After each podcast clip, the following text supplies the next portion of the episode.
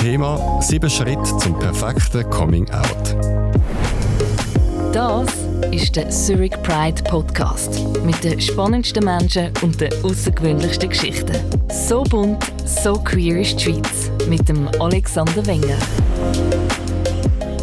Ich begrüße den Marco Schettin. Er ist 35, Autor und Journalist.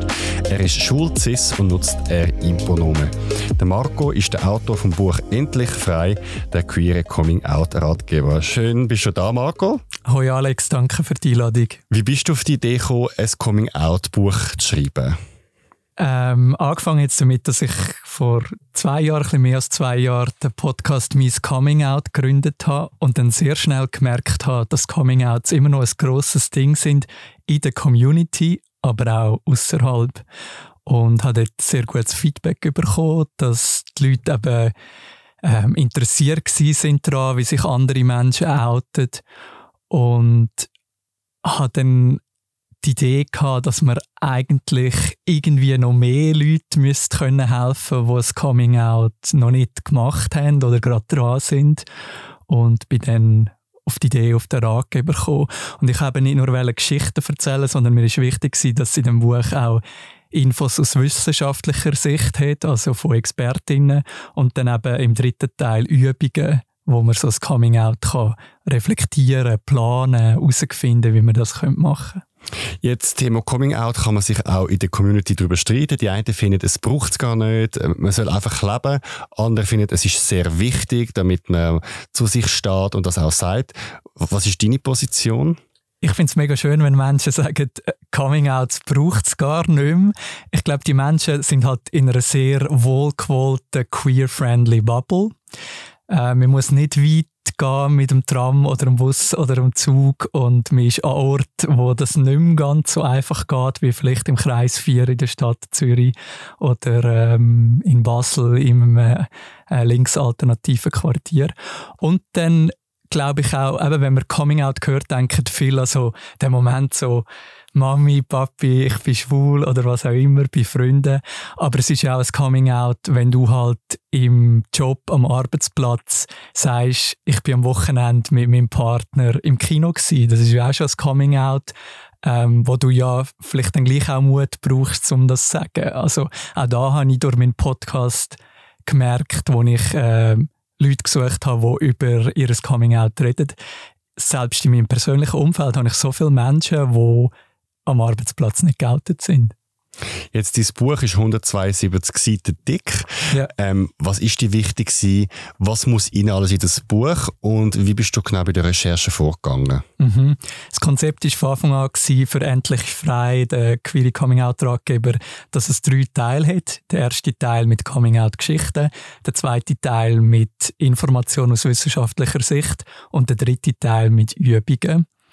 Ich habe äh, mal ein Grundmanuskript aufgeschrieben, wo so eine Einleitung ist, auch mit meinem eigenen Coming Out und dann ein, zwei Geschichten zusammengetragen und eben das Konzept aufgestellt und bin dann so einen Verlag an. Und die haben dann das Konzept von Anfang an super gefunden, der Deutsche Humboldt Verlag. Und so ist dann die Arbeit entstanden. Ähm, ich muss sagen, das Projekt ist bei mir gelaufen, nebst ganz anderen Projekten. Also ich bin schon im Moment, wo ich damit angefangen habe, auf Barcelona ausgewandert, bin nachher während dem Projekt noch auf Berlin gezögert und dann wieder auf Zürich. Also ich bin jetzt zwei Jahre lang an dem Buch dran gewesen. Und ja, aber von Anfang an war einfach die Grundidee, gewesen, die drei Teile und eben vor allem auch mit diesen Übungen hinten dran, wo man ähm, auch praktisch etwas machen kann und nicht einfach nur lesen. Etwas, was ich halt im Buch interessant gefunden habe, dass du auch Prominente gefragt hast nach ihrem Coming-out. Also zum yeah. Beispiel Dominik Rinderknecht ist deine Ex-Miss Schweiz, die sich als pansexuell geoutet hat, aber auch der SRF-Moderator Olivier Bohrer oder der Schwingercode in Orlik. Yeah. Warum hast du es wichtig gefunden, dass man auch so pers äh, bekannte Persönlichkeiten ins Buch nimmt? Einerseits finde ich die Geschichten von diesen Personen sehr spannend. Also gerade Kurt in Orlik hat ähm, zum Glück auch schon auf verschiedenen Orten über sein Coming Out geredet, aber wenn man das nochmal liest, da kompakt drin, finde ich das schon sehr spannend, eben zum Beispiel zu sehen, wie er eigentlich schon mega früh gemerkt hat, er steht auf Mannen, aber dann das wieder auf die Seite geschoben hat und so. Und jetzt das Coming Out als prominenten Schwinger hatte, was natürlich mega toll ist, weil das auch ein Umfeld ist, wo vielleicht noch nicht so viel über queere Themen geredet wird. Und dann hat es natürlich auch einen Vorteil, ähm, mit so Menschen zusammenzuarbeiten. Die haben schon eine eigene Reichweite, also die haben schon äh, Menschen auf Social Media, die ihnen folgen, äh, andere Kontakte und so gibt es natürlich dann auch noch ein bisschen mehr Bühne fürs Buch. Ähm, aber eben, es hat auch Menschen drin, die überhaupt nicht in der Öffentlichkeit stehen. Ähm, ja, mir ist wichtig gewesen, dass das sowohl als auch hat. So. Für wen ist dieses Buch? Mein Buch ist ein Mutmachbuch für alle Menschen, die sich gerade im Coming-out-Prozess befinden oder ja, also eigentlich sind wir ja alle immer noch in diesem Prozess, es geht ja immer weiter, aber dann auch für Menschen rundherum, weil ich habe schon ein paar Feedbacks bekommen, hey, ich habe den Ratgeber mega gut gefunden, obwohl ich nicht mich am Auto bin oder in der queer Community bin, aber ich habe kompakt eine Übersicht über die ganzen Begriffe, über verschiedene Geschichten, über die Rechte äh, in der queer Community. Ähm, genau, von dem her es ist für Menschen, die sich outen oder geoutet haben, wollen outen, aber schon auch fürs Umfeld. Und was ich auch immer noch spannend finde, oder? Wenn wir von Coming-outs reden oder daran denken, denkt man häufig an junge Menschen oder junge Erwachsene, aber es wird zum Glück auch immer mehr in der Öffentlichkeit thematisiert, dass eben auch ältere Menschen Coming-outs haben oder dass sich eben eine sexuelle Orientierung oder eine Geschlechtsidentität im Verlauf des Lebens auch wechseln kann und dass vielleicht jemand, der mit 30 ein Coming-out hat, nachher mit 70 nochmal eins hat. Von dem her finde ich es auch spannend zu erwähnen, dass das Buch durchaus auch für ältere Menschen kann Hilfe sein Ja, früher ist ja mit Coming Out klar verbunden gewesen, Mami, ich bin schwul oder Papi, ich bin lesbisch. Also das ist so das, was meine Verknüpfung ist mit Coming Out. Aber ich meine, heute gibt es auch Leute, die sich als trans outen, Leute, die sich als asexuell outen ähm, oder die sich mit einer polyamoren Beziehung outen. Also ähm, es gibt mehr Facetten und was ich auch noch spannend finde, das Wort outen ist also in allgemeinen Sprachgebrauch äh, überall. Also zum Beispiel hast du einen Satz gehört wie, ich oute mich als Helene Fischer-Fan oder ich mhm. oute mich als Trash-TV-Fan und es ist noch interessant, wie das Wort aus der Queer Community so in allgemeinen Sprachgebrauch über ist. Ja. Dann stürzen wir uns doch in dieses Buch rein. Wir haben sieben Schritte ausgearbeitet ähm, und wir haben auch noch vorher darüber diskutiert, ob wir sagen sieben Schritte zum Coming Out. Ich habe gefunden, machen wir doch sieben Schritte zum perfekten Coming Out. Und du hast gefunden, du willst unbedingt das sagen, weil du das auch kritisch siehst. Was sind äh, deine Gedanken zum perfekten Coming Out? Ich finde es ein schöner Gedanke, dass es ein perfektes Coming Out gibt, aber ich finde den Begriff perfekt immer ein bisschen schwierig, weil er auch immer schon einen Erwartungsdruck mit sich bringt.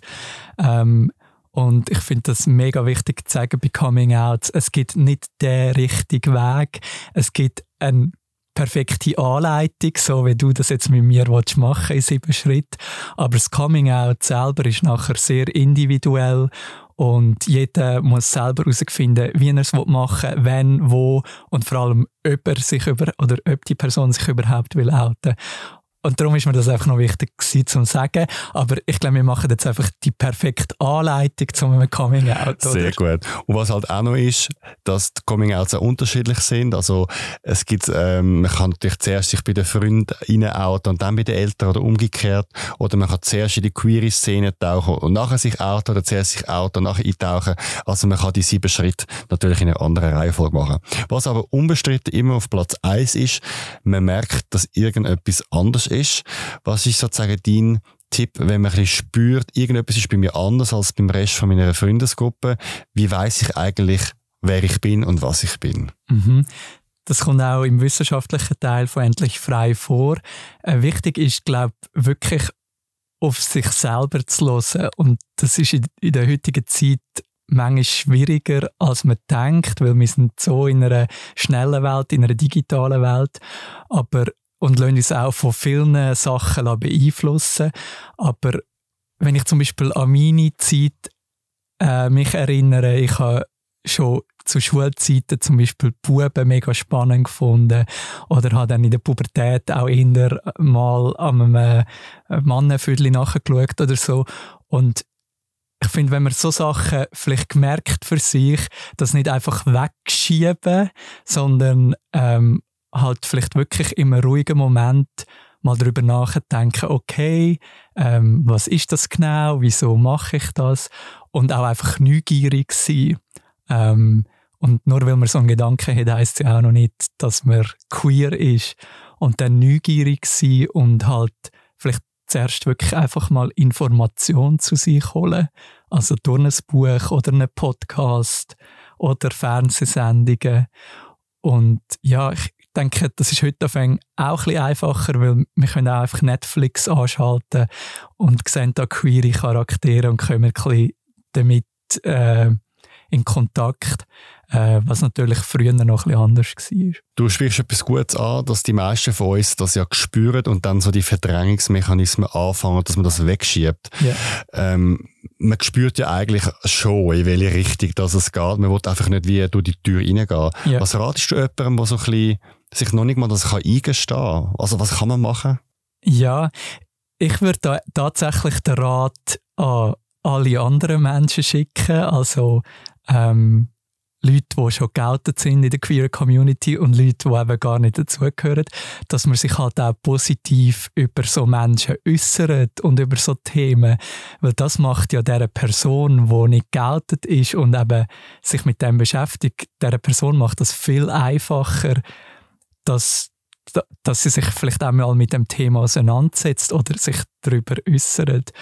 Und ähm, für Person selber, ich kein Psychotherapeut. Ähm, ich denke, Verdrängungsmechanismen haben wir alle ein bisschen mehr oder weniger. Ähm, ja, ich glaube wirklich, es hilft halt, sich bewusst Zeit einzuplanen und zu reflektieren. Und da hat es zum Beispiel auch ähm, Übungen drin, die können helfen Zum Beispiel eine ist, deine eigenen Vorurteile reflektieren. Also anhand von dieser Übung ähm, kann man zum Beispiel auch herausfinden, was habe ich eigentlich für Vorurteile gegenüber queeren Menschen. Und vielleicht findet man dann auch so heraus, warum man das eigentlich verdrängt, das Thema. Und etwas, was mir selber auch mal cool fand, jetzt in einer anderen Situation als Erwachsener, ich habe äh, äh, ein Date gehabt, einfach äh, eine Zeit mit einem anderen Mann, wo man nicht gut hat und ich habe gewusst, ähm, ich muss es beenden, aber ich habe es vor mich hergeschoben mhm. und ich habe dann irgendwann für mich wie das benannt, ich schiebe es von mich her. Mhm. Also, das heißt, ich anerkenne das Problem, mhm. aber sage gleichzeitig, ich mache jetzt nichts. Mhm. Was schon mal mehr ist als das Problem gibt es gar nicht, oder? Ja. Wie ist denn das bei dir damals, wo du gemerkt hast, dass du auf Mann stehst? In dem Moment, wie bist du damit umgegangen? Ich hatte sehr viel Angst, gehabt, weil ich in einem sehr konservativen Umfeld war im Kanton Schweiz. Ähm, irgendwie gar keinen Kontakt hat zu der queer Community oder ja, sehr wenig und auch viele queere Themen in meinem Umfeld einfach negativ behaftet sind und ja, bin dann auch sehr früh zum Verdrängungsmeister geworden. Also ich habe selber dann ähm, später jahrelang Therapie gemacht, um auch einfach lernen, wie die Verdrängungsmechanismen funktionieren und dass ich das eben nicht mehr so mache. Und ich habe mich dann schon, glaube selber auch anfangen und halt gegen auch eine Rolle gespielt, weil meine Angst so groß war. Und ich habe auch gar kein, ich habe gar kein Bild im Kopf gehabt, wie ich dann könnte funktionieren als queerer Mensch. Also und ich glaube, das ist halt wirklich mega wichtig, so dass man an den Menschen auch einen Horizont zeigt. So, hey, man kann als queerer Mensch ähm, richtig erfüllt leben, noch erfüllter, als wenn man es eben unterdrückt. Das hat mir sehr stark gefällt. Ich möchte noch ein kleines Plädoyer machen für Verdrängungsmechanismen. Ja. Die sind natürlich von der Natur auch da, dass wir überleben können. Also ja. stell dir vor, du erlebst Gewalt, du erlebst Krieg, wo wir jetzt momentan auch haben, und du musst irgendwann auch können mit so Sachen abschließen. Also das ist der Vorteil von Verdrängungsmechanismen. Der Haken ist, wenn man es zu viel macht, dann stellt sich das an und man kann natürlich ähm, daran kaputt gehen und darum muss man sie einfach sehr vorsichtig einsetzen. kommen wir zum Punkt zwei. Also wenn ich jetzt an dem Schritt bin, ja, es könnte etwas sein. Ich weiß auch nicht, wie es heißt vielleicht. Vielleicht kenne ich auch kein Wort. Wie entdecke ich dann, was ich könnte sein? Wie äh, äh, kann ich die Begriff kennenlernen? Wie kann ich Menschen kennenlernen? Wo, woher habe ich dann Infos? Mhm. Du hast glaube vorhin gesagt, dass du äh, dein Outing, Coming Out gehabt hast, ohne irgendwie die Queer Community einzutauchen, oder? Mhm. Und ähm, der Experte da innen ratet ganz klar, dass es natürlich kann helfen kann, mal in die Community ein bisschen eintauchen und den Austausch zu finden.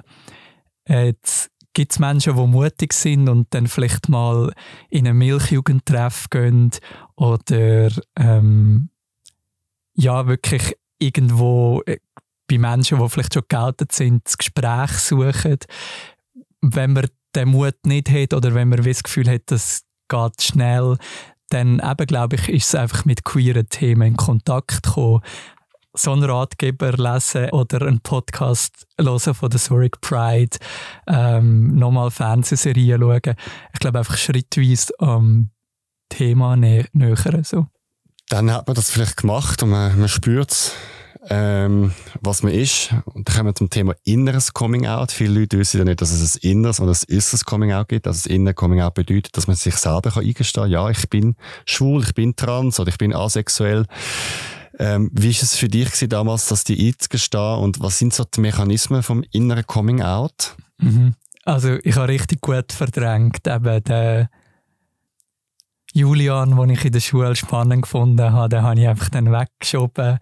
Ähm, genau, und der Moment, wo ich wirklich, und das ist eben noch spannend, weil ich habe von meinem Umfeld und für mich selber habe ich eben selber auch Vorurteile gegenüber äh, schwulen Personen. Was hast du gedacht?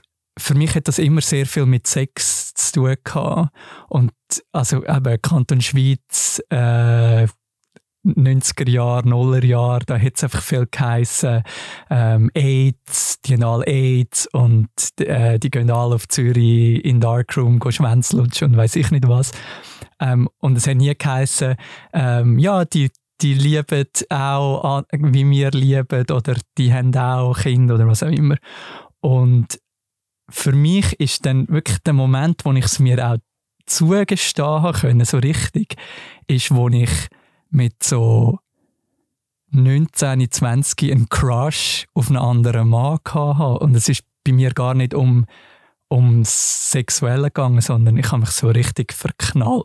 Und das ist so der Moment gewesen, okay, uh, that's it. Das war für mich mega erlösend. Gewesen.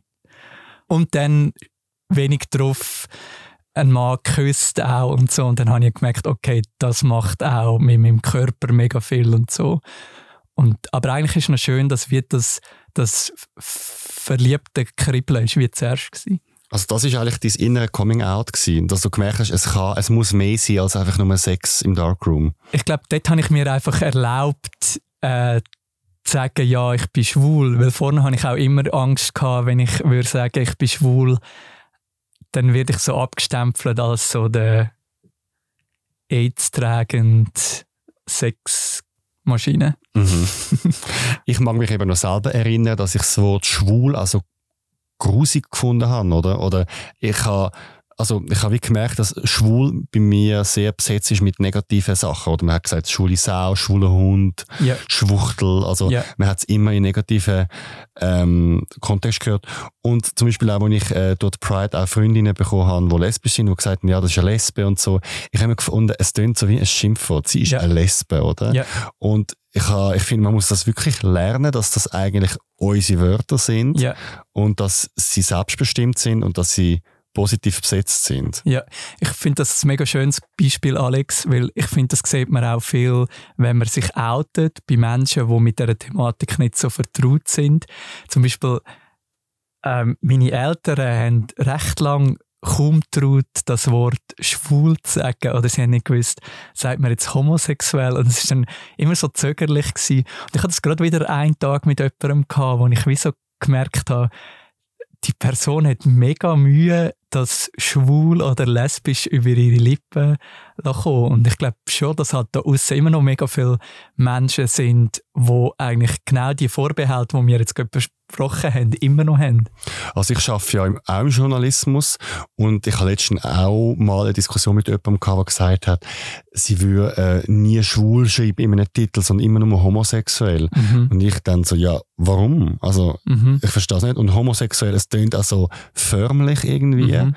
Und was ich auch noch interessant finde, dass man wahnsinnig viel Ausdrücke hat, um das Ganze immer zu umschreiben, um nicht yeah. zu sagen. Also man sagt dann, ja, er ist eben einer von denen. Ja. Oder ja, der, sie ist eben vom anderen Ufer ja. und dann immer noch flüsternd. Ja. Oder es ist nie laut, sondern immer, ja, es ist ein warmer Brüder. Ja. So. Aber was ich mega gut finde von deiner Kollegin oder was war, ist, dass sie gefragt hat. Das finde ich stark. Fragen, wenn, wenn man es nicht weiß. Das andere finde ich dann fast, also stört mich dann fast mehr, eben wenn ich ähm, mit vermeintlich liberalen Leuten abhängen und dann kommen so Ausdrücke wie vom anderen Ufer und so, wo ich einfach so denke, ja, eben so hat man in den 90er Jahren im Kanton Schweiz um mich herum geredet und es macht ja, es kreiert ja dann auch ein Ambiente von Scham, ähm, von, von Heimlichen und ich finde es aber mega stark, wenn jemand fragt, hey, kann ich das sagen? Und ich verstehe es aber auch, wenn man als queere Person irgendwann sagt, frag nicht mehr, lese ein Buch oder lass einen Podcast. Weil ich meine, eben so Fragen wie, ähm, ja, wer ist denn der Mann oder die Frau in einer Beziehung? So wirklich klischierte Fragen. Wenn mich das jemand stellt, dann werde ich wirklich hässig und sage, kauf mein Buch endlich frei hier. Ja. Okay, also man ist jetzt an dem Prozess durch. Schritt 3, inneres Coming Out. Kommen wir zu Schritt 4, das erste Coming Out planen. Wie, was gibst du für Empfehlungen? Wem soll ich es als erstes erzählen? Das ist sehr individuell. Nochmal, Coming Outs äh, sind bei jeder Person anders. Jeder entscheidet selber, wie, wo, was, wenn und ob überhaupt. Im Buch, im Ratgeber hat es aber auch zum Beispiel Übungen, die helfen, um das herauszufinden. Also ich finde zum Beispiel noch wichtig, dass man sich als erstes bei einer Person outet, wo man kann vertrauen kann. Weil wir möchten ja nicht, dass die Person dann das gerade an fünf weiteren Leute ungefragt weiter sagt. Und da kann man ähm, ja mal überlegen, wem hat man schon mal ein Geheimnis anvertraut und die Person hat das Geheimnis wirklich können behalten und wer eben nicht. Das finde ich ein, ein, ein guter Start. Und dann halt auch vielleicht mal nicht gerade outen, sondern bei ein, zwei Personen einfach mal ein queeres Thema ansprechen.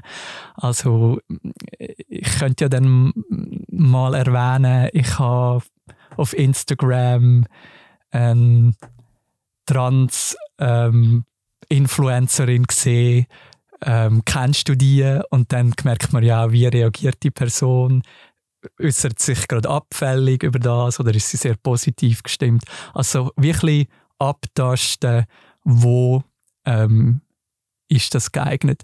Und dann, was ich auch mega wichtig finde, immer bei heiklen Themen oder bei herausfordernden Themen, wo man will ansprechen, Setting ist mega wichtig. Also wo spricht man das an? Wie ist der Mensch in diesem Punkt gestimmt? Ähm, was ist vielleicht ein besserer Moment, was nicht? Auch für das hat es eine Übung drin, um herauszufinden, was ist ein guter Moment oder wenn ist ein guter Moment, ähm, um sich outen? Es gibt verschiedene Wege. Also ich kenne Leute, die ähm, das persönlich gesagt haben beim Nachtessen vor allen. Andere, äh, die das in einem Brief gemacht haben. Sie haben es abgeschickt, bevor sie in die Ferien sind, damit sie weg sind. Also es gibt ja ganz viele verschiedene Wege. Wie, wie denkst du darüber? Ich persönlich habe einen Brief geschrieben dann irgendwie noch fünfmal redigiert, einen Monat lang auf dem Computer. Und dann meinen Eltern gesagt, hocke mal an nach der Nacht und dann habe ich ihnen den Brief so ausgedruckt gegeben. Einfach weil ich wie gespürt habe, ich werde in dem Moment so ähm, emotional sein, dass ich wahrscheinlich gar nicht mehr richtig reden kann. Und so war es auch. Gewesen. Also, sie haben gelesen und ich habe nur noch brüllt. ähm, Ja, eben, jeder muss wie selber herausfinden. Bei der Schwester habe ich es dann auch so gemacht. Ich habe es ihr unter das Kopfkissen gelegt. Ich bin aus dem Haus und habe ihr ein SMS geschrieben, schau mal unter dein Kopfkissen, weil ich einfach die direkte Konfrontation nicht haben ähm, ja. Wie haben deine Eltern reagiert auf dieses Outing und deine Schwester? Meine Eltern sind auf dem Sofa geguckt, haben das gelesen und das Erste, was sie gesagt haben, ist, also du weißt, dass wir dich lieben und dass wir dich gerne haben. Das war das Verbale. Ich habe natürlich ähm, nonverbal schon auch gemerkt, dass für sie ein emotionaler Moment war und auch nicht ganz ein einfacher Moment. Genau. Und bei meiner Schwester ist mega schnell ein SMS zurückgekommen, hey, ich liebe dich, so wie du bist, ist mir doch egal habe dann schon auch gemerkt, bei beiden Beziehungen, also Eltern und Schwester, das hat schon Zeit gebraucht. Ähm,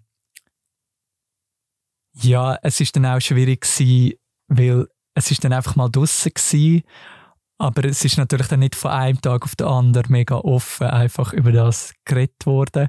Ich habe häufig, vor allem am Anfang das Gefühl gehabt, ich habe wie das Thema auch aktiv dann aufbringen, dass wir ein im Prozess weitergekommen sind. Ich habe selber schon Queers gehört, die dann äh, ähm, hässig sind auf ihre Eltern, weil sie nicht sofort überschwänglich positiv reagiert haben. Mhm. Was ich auf, auf der einen Seite mega verstehe. Mhm. Auf der anderen Seite sage ich auch, look, wie lange hast du eigentlich gehabt, bis du es verstanden hast? Mhm. Ich kann es nur von mir sagen, bei mir sind es, glaube ich, etwa zwei Jahre gewesen. Mhm. Also, ein bisschen Zeit musst, musst du dem Gegenüber auch geben. Oder? Also, mhm.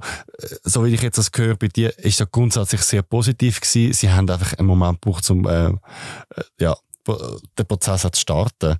Die Leute brauchen Zeit, ähm, um das zu verarbeiten. Und eben, wie du sagst, ähm, ich habe 21 Jahre für das gebraucht. Dann muss man am Gegenüber auch ein bisschen Zeit geben. Vielleicht schon da mal der Worst Case. Was ist, wenn es schief läuft? Also, wenn die Eltern gar nichts sagen, zum Beispiel, auch schon so Fälle gehört, wo einfach geschwiegen wird. Oder wo man sagt, ich toleriere das nicht. Was kann man da machen? Der Worst Case kann man ja auch schon ein bisschen vorbereiten. Also, man kann sich im Vorhinein überlegen, was wäre das Schlimmste, was passiert bei dieser Person. Und ich glaube, wenn man mit dieser Option, also es soll keine Angst machen, aber wenn man mit dieser Option in ein Gespräch geht, ist man ja dann auch schon ein bisschen vorbereitet. Und man kann sich halt auch schon überlegen, wo gehe ich denn an, wenn jetzt zum Beispiel jemand, jemand mega negativ reagiert. Klar, wenn es das allererste Coming Out ist, dann ist es vielleicht nachher wirklich eine Anlaufstelle wie ein 147 oder queere Organisationen, wo man sich kann melden kann, du bist du, ähm, wo man kann melden und Hilfe suchen. Wenn es vielleicht schon das zweite oder das dritte Coming Out ist, kann man vielleicht zur ersten Person gehen, wo das schon ein bisschen verdaut hat. Aber ich glaube schon, dass das hilft, wenn man sich halt doch auch überlegt, was könnte passieren so. Der Zurich Pride Podcast so queer ist die Schweiz. Jetzt auf Apple Podcast und Spotify abonnieren, Glocke aktivieren und mit Sternen bewerten. Mehr Informationen zum Podcast auf zurichpridepodcast.ch. Produktion Kevin Burke. Wir gehen jetzt weiter auf der Reise und kommen zum Schritt 5. Ich sage jetzt dem, dem grösseren Outing, vielleicht auch bei den Älteren. Ähm, Eltern sind ja für viele Menschen oder die Erziehungsberechtigten die wichtigsten Personen oder einfach, man, ist, man wohnt auch noch daheim, man ist jetzt, weiß auch nicht, 18 Jahre lang erzogen worden.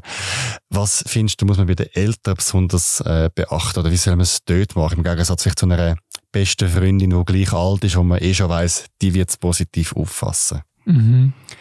Eltern sind halt mega unterschiedlich, oder? Also, ich glaube, es kommt schon sehr stark darauf ab, ähm, wie die Eltern drauf sind auch mit Eltern kann man ja schon ein bisschen abtesten, wie stehen die zu queeren Themen, ähm, wie ist Beziehung eh schon. Ähm, ja, also da innen hat es auch Leute, die ihre Coming-out-Geschichte erzählen und wie sagen, sie haben wirklich auch Angst gehabt, dass sie rausgeschmissen werden oder so. Also ich glaube, da muss man auch recht individuell herausfinden. Und ich glaube generell ist wichtig, wenn jetzt so die Eltern eine mega wichtige Beziehung sind, dass man vielleicht das erste Coming Out bei einer Person macht, wo jetzt nicht so wichtig ist. Das klingt jetzt ein bisschen hart, aber Eltern haben wir halt einig, wenn, wenn man wirklich beide hat. Und Freundinnen haben wir vielleicht zwei, drei. Und wenn jetzt eine Freundin super äh, queerfeindlich würde reagieren und den Kontakt abbrechen, dann hat man vielleicht noch eine zweite und eine dritte Freundin. Und bei Älteren ist halt dann so ein Cut, wenn ein, ein älterer Teil überreagiert, ist das halt dann vielleicht auch schwieriger zum Handeln. Du bringst mich gerade noch eine gute Idee, und zwar, dass man vielleicht sein erstes Coming-out in einem Umfeld macht, wo man sehr selten ist, wo man eigentlich nichts zu verlieren hat. Also vielleicht mhm. geht man dann in ein, in ein Lager, wo eigentlich niemand ist aus, aus, der, aus, dem, aus der Heimat und sagt es mal dort, um einfach mal ein bisschen wissen, mhm. wie sich das anfühlt. Oder man macht es bei einer Zufallsbegegnung, im Ausgang, mhm. im Ausland, wenn man weiß, man sieht die Person eh nicht mehr. Mhm. Also das ist eigentlich vielleicht auch noch ein guter Versuch, einfach bei so unbekannten Leuten testen, was wirklich random auch ist. Mhm. Finde ich einen mega guten Input, ja. Jetzt ich kenne es noch von mir selber. Ich habe auch wahnsinnig Angst gehabt, äh, von den Eltern und habe auch gedacht, ich fliege raus und es ist überhaupt nicht so passiert. Kannst du das ein bisschen erklären, woher das kommt, dass man amigs so extrem schwarz malt, alles ganz schlimm sieht und wirklich das Gefühl hat, das Ende naht? Nochmal, ich bin kein Psychotherapeut, aber ich habe schon das Gefühl, dass das stark mit der Prägung zu tun hat. Ähm, vom Umfeld, aber halt auch von den nächsten Personen im Umfeld. Und darum finde ich es so wichtig, dass man eben im Umfeld sich positiv über queere Themen äußert, ähm, dass wir queere Bücher haben, queere Podcasts, TV-Serien und so weiter. Weil ich glaube schon, dass viele Ängste von dort kommen.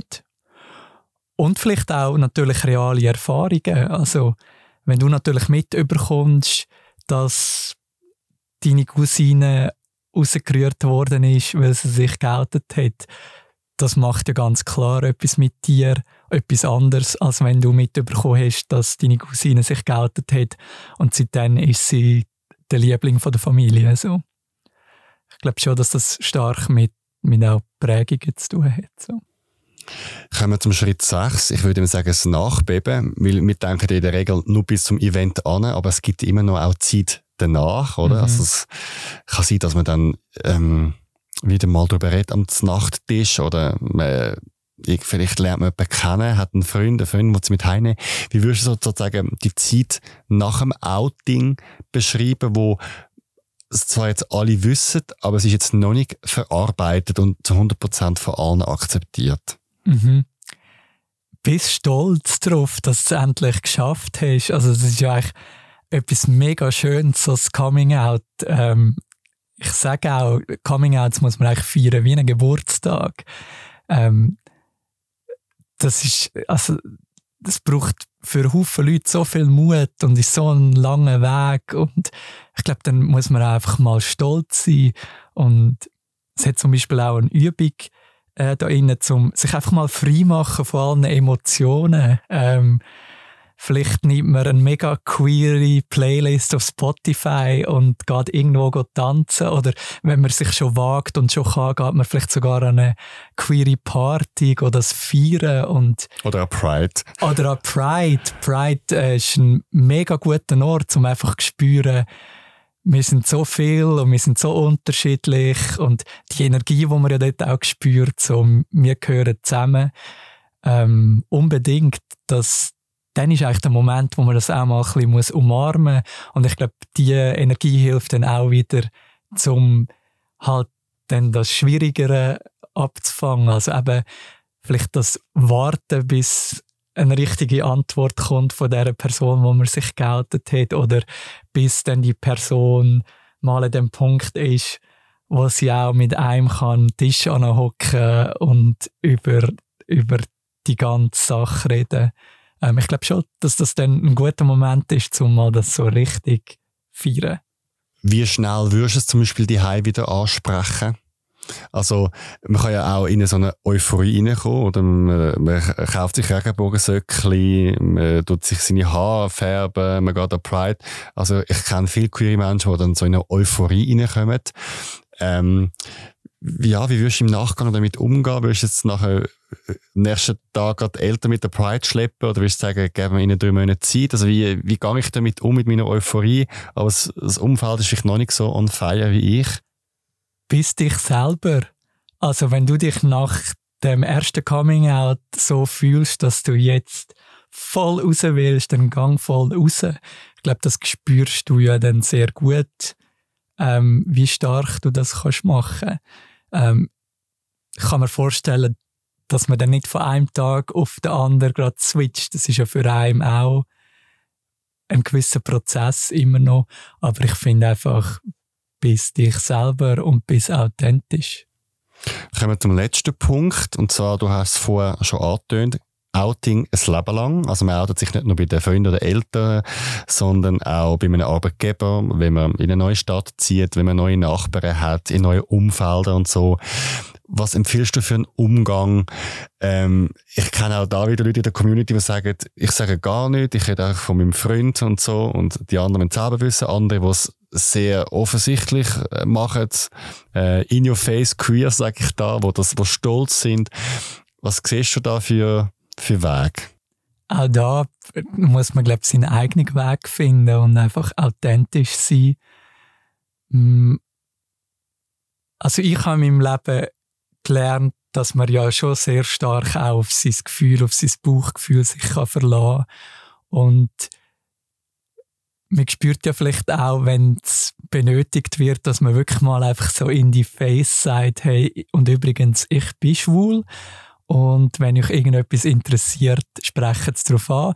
Und ich glaube, das macht man vor allem dann, wenn man merkt, da ist irgendeine Queerfeindlichkeit oder so um. Und sonst, äh, also ich kann nur von mir reden, ähm, jetzt dann bald 35. Bei mir ist das dann mehr so subtil. Aber ich habe schon Moment, wo es mir wichtig ist, um das auch ähm, kommunizieren, weil ja, weil, ich das Gefühl habe, es wird benötigt. Ich habe letztens gesagt, ähm, dass in einem Umfeld, dass mein Freund kleiner sage, er sage 1,67 groß. Ich hoffe, es ist okay, dass ich das jetzt da sage. Uh. Und dann haben wir darüber weitergeredet, bla bla bla. Und nachher sagt die andere Person, ja, ja, bla bla bla, kleine Mann, ja, wieso bei deinem Kollegen? Und da habe ich auch so gedacht, ja, muss ich jetzt intervenieren? Muss ich sagen, nein, nicht Kollege, sondern mein Freund? Oder soll ich jetzt das einfach sein lassen, weil es Zitat nicht böse gemeint war? Also, ich glaube, man kommt immer wieder an so Situationen, wo man sich muss entscheiden oder auch noch schon die Frage, ja, hast du eine Freundin? Muss ich jetzt sagen, nein? Oder nein, aber wenn ich eine Beziehung hätte, wäre es ein Mann, weil ich bin schwul oder nein, ich habe einen Freund. Wenn ich sage, nein, ich habe keine Freundin, verlüge ich dann meinen Partner oder tue ich einfach die Frage beantworten? Und das ist für mich amigs noch schwer, weil ich jetzt nicht immer Bock habe, die Leute aufzuklären und Augen zu öffnen. Wie gehst du mit solchen Situationen um, wo du vielleicht einmal keinen Bock hast? Ich finde das äh, mega gut, wie du das sagst und mega gut, dass du auf dich los bist, wenn du sagst, du hast nicht immer Bock. Ähm, bei mir ist das sehr ähnlich. Ich merke, ich versuche schon viel, dann auch den Moment zu nutzen, um die Situation auch klarstellen. Weil ich finde, hinter diesen Sachen sind halt doch auch noch viel Queerphobie versteckt. Also eben, es heisst, man tut dann so unwissend und so. Ähm, aber auch ich habe Momente, wo, wo ich das nicht sage. Oder ganz ehrlich gesagt, wenn ich auch schon irgendwo in einem Umfeld war, wo ich als sehr stereotypisch maskulin patriarchisch gelesen habe, dann überlege ich mir auch nochmal mehr, soll ich das jetzt sagen oder nicht?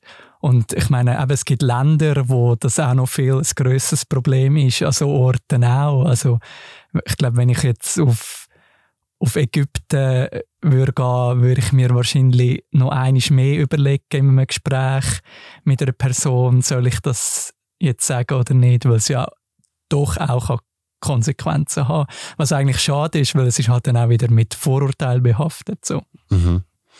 Du hast zwei Jahre an deinem Buch geschrieben. Mhm. Was hast du so Neues gelernt über das Thema Coming Out? Mega viel. Also eben jede Geschichte, die drinnen ist von anderen Menschen, dort habe ich ja das Interview immer geführt, also mich mit dieser Person auseinandergesetzt, dieser Geschichte und dann das halt geschrieben und nochmal revidiert und so. Und das ist schon beim Podcast gewesen. Mich hat jede Geschichte immer mega berührt und und habe also ich finde eh, wir können eigentlich am meisten von anderen Menschen äh, lernen und ähm, zulassen hilft mega, Menschen zulassen, dann versteht man sie auch besser. Ähm, also dort habe ich sicher viel von Menschen gelernt, aber dann auch bei den ganzen Begriff. Ich habe mich jetzt doch sehr intensiv auch mit der queer Community beschäftigt, aber es verändert sich ja auch sehr schnell. Es kommen neue Begriffe. Ähm, ich habe in den letzten Jahren auch halt in den USA gelebt und eben Berlin, Deutschland und Spanien und dann ist auch in jedem Land sind nochmal andere ähm, gesellschaftliche und politische Diskussionen, es sind andere Begriffe um. Teilweise sind auch die ganzen ähm, die ganzen äh, queer-aktivistischen Vorstöße ganz unterschiedlich. Und da habe ich mega viel gelernt und wird auch in Zukunft noch viel lernen. Schön. Danke dir vielmals, Marco, bist du in den Podcast gekommen. Wir verlosen jetzt noch einen Ratgeber. Und zwar schickt uns ein E-Mail mit eurer Adresse. Das erste E-Mail gönnt. Unsere Gewinnadresse ist podcast.zhpf.ch und wir verlinken euch auch noch das Buch in den Show Notes. Schön, bist du da gewesen. Danke, Alex. Über 100 queer Geschichten. Jetzt in der Mediathek vom Zurich Pride Podcast.